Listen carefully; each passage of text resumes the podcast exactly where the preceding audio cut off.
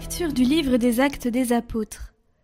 En ces jours-là, les frères dispersés par la tourmente qui se produisit lors de l'affaire d'Étienne allèrent jusqu'en Phénicie, puis à Chypre et à Antioche, sans annoncer la parole à personne d'autre qu'aux Juifs. Parmi eux, il y en avait qui étaient originaires de Chypre et de Cyrène, et qui, en arrivant à Antioche, s'adressèrent aussi aux gens de langue grecque pour leur annoncer la bonne nouvelle. Jésus est le Seigneur.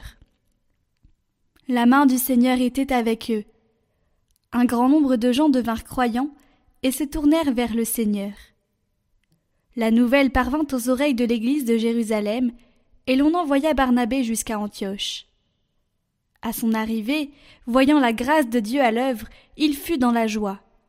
Il les exhortait tous à rester d'un cœur ferme attaché au Seigneur.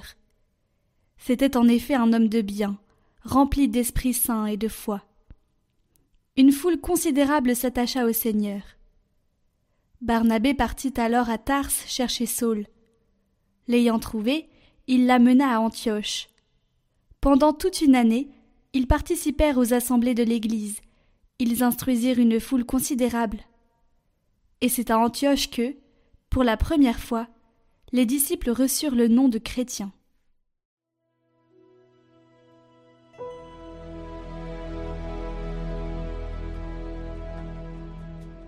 Le Seigneur tous les peuples. Elle est fondée sur les montagnes saintes. Le Seigneur aime les portes de Sion, plus que toutes les demeures de Jacob. Pour ta gloire, on parle de toi, ville de Dieu. Je cite l'Égypte et Babylone entre elles qui me connaissent. Voyez Tyr, la Philistie, l'Éthiopie, chacune est née là-bas. Mais on appelle Sion ma mère, car en elle tout homme est né. C'est lui, le Très-Haut qui la maintient. Au registre des peuples, le Seigneur écrit Chacun est né là-bas. Tous ensemble, ils dansent et ils chantent. En toi toutes nos sources.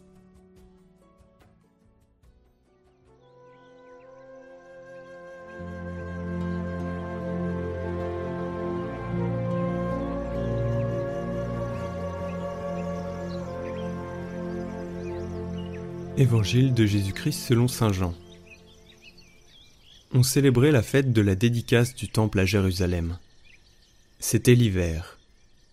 Jésus allait et venait dans le temple, sous la colonnade de Salomon. Les Juifs firent cercle autour de lui. Ils lui disaient Combien de temps vas-tu nous tenir en haleine? Si c'est toi le Christ, dis-le nous ouvertement. Jésus leur répondit Je vous l'ai dit, et vous ne croyez pas.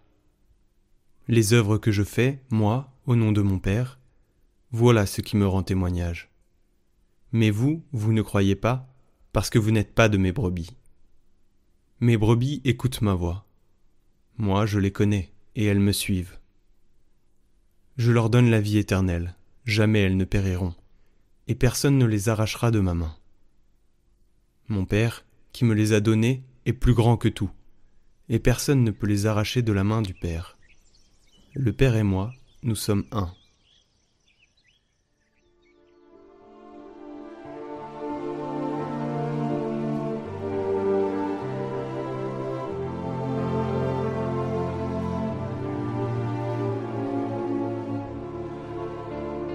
Commentaire de Léon XIII. Le Père et moi, nous sommes un. Le mystère de la très sainte Trinité est appelé par les docteurs de l'Église la substance du Nouveau Testament, c'est-à-dire le plus grand de tous les mystères, la source et le fondement des autres. C'est pour le connaître et le contempler que les anges ont été créés dans le ciel et les hommes sur la terre. C'est pour manifester ce mystère plus clairement que Dieu lui-même est descendu du séjour des anges vers les hommes. L'apôtre Paul annonce la Trinité des personnes et l'unité de leur nature quand il écrit Tout est de lui, et par lui, et en lui. À lui la gloire pour l'éternité. Saint Augustin écrit en commentant ce passage Ces paroles ne sont pas à prendre au hasard. De lui désigne le Père, par lui le Fils, et en lui le Saint-Esprit.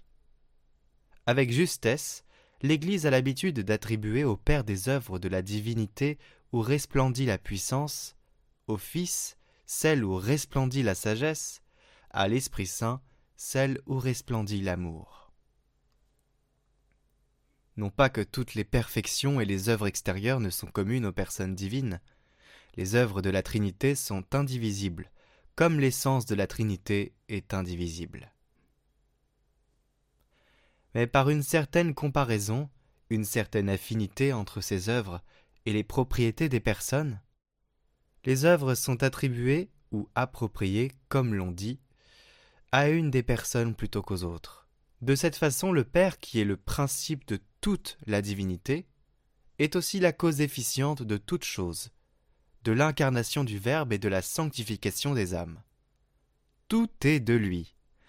Mais le Fils, le Verbe, la parole de Dieu et l'image de Dieu, est aussi la cause modèle, l'archétype. De lui tout ce qui a été créé reçoit sa forme et sa beauté, l'ordre et l'harmonie. Il est pour nous le chemin, la vérité et la vie. Le réconciliateur de l'homme avec Dieu, tout est par lui.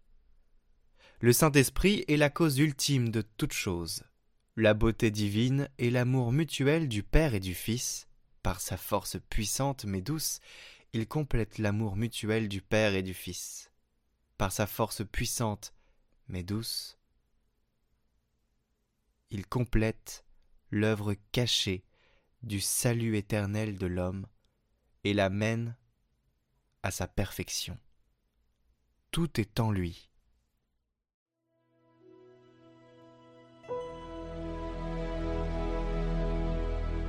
Pourquoi le mois de mai est-il associé à Marie? Nous disons souvent le mois de mai est dédié à la Vierge Marie. Eh bien, il est difficile de dire précisément pourquoi le mois de mai est associé à la Vierge Marie. Le père Renaud Saliba, recteur du sanctuaire de Pontemain, lieu d'apparition mariale datant de 1871, nous apporte quelques explications. Le mois de mai ne comporte pas traditionnellement une grande fête mariale comme les mois d'août ou de décembre. Ce n'est que depuis la réforme liturgique de 1969 que la visitation est fêtée le 31 mai. Il ne faut donc pas aller rechercher une explication du côté du cycle liturgique, mais plutôt du côté du cycle des saisons. En Europe, le mois de mai, c'est le mois des fleurs, le mois où le printemps se manifeste dans toute sa vitalité. Ainsi, dès le XIIIe siècle, le roi de Castille, Alphonse X, le sage, avait associé dans un de ses poèmes la beauté de Marie à celle du mois de mai. Au XIVe siècle, le frère dominicain Henri Suzeau avait pris l'habitude, le 1er mai, d'orner les statues de Marie de couronnes de fleurs.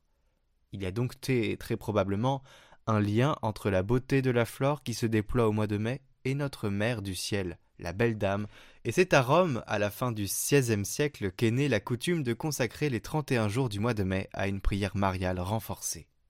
Saint Philippe Néri, par exemple, rassemblait les enfants autour de l'autel de la Sainte Vierge, dans la Chiesa Nuova. Il leur demandait d'offrir à la Mère de Dieu des fleurs du printemps, symbole des vertus chrétiennes qui devaient aussi éclore dans leur vie chrétienne. Le mois de Marie est donc depuis le début non seulement un bel acte de piété envers la Vierge Marie, mais aussi un engagement à se sanctifier jour après jour. Alors pour ce mois de mai, n'hésitez pas à faire une neuvaine, à prier le chapelet plus souvent, à vous tourner vers la Vierge Marie et à orner ces statues dans vos maisons de fleurs. Et nous vous préparons une petite neuvaine qui sortira bientôt.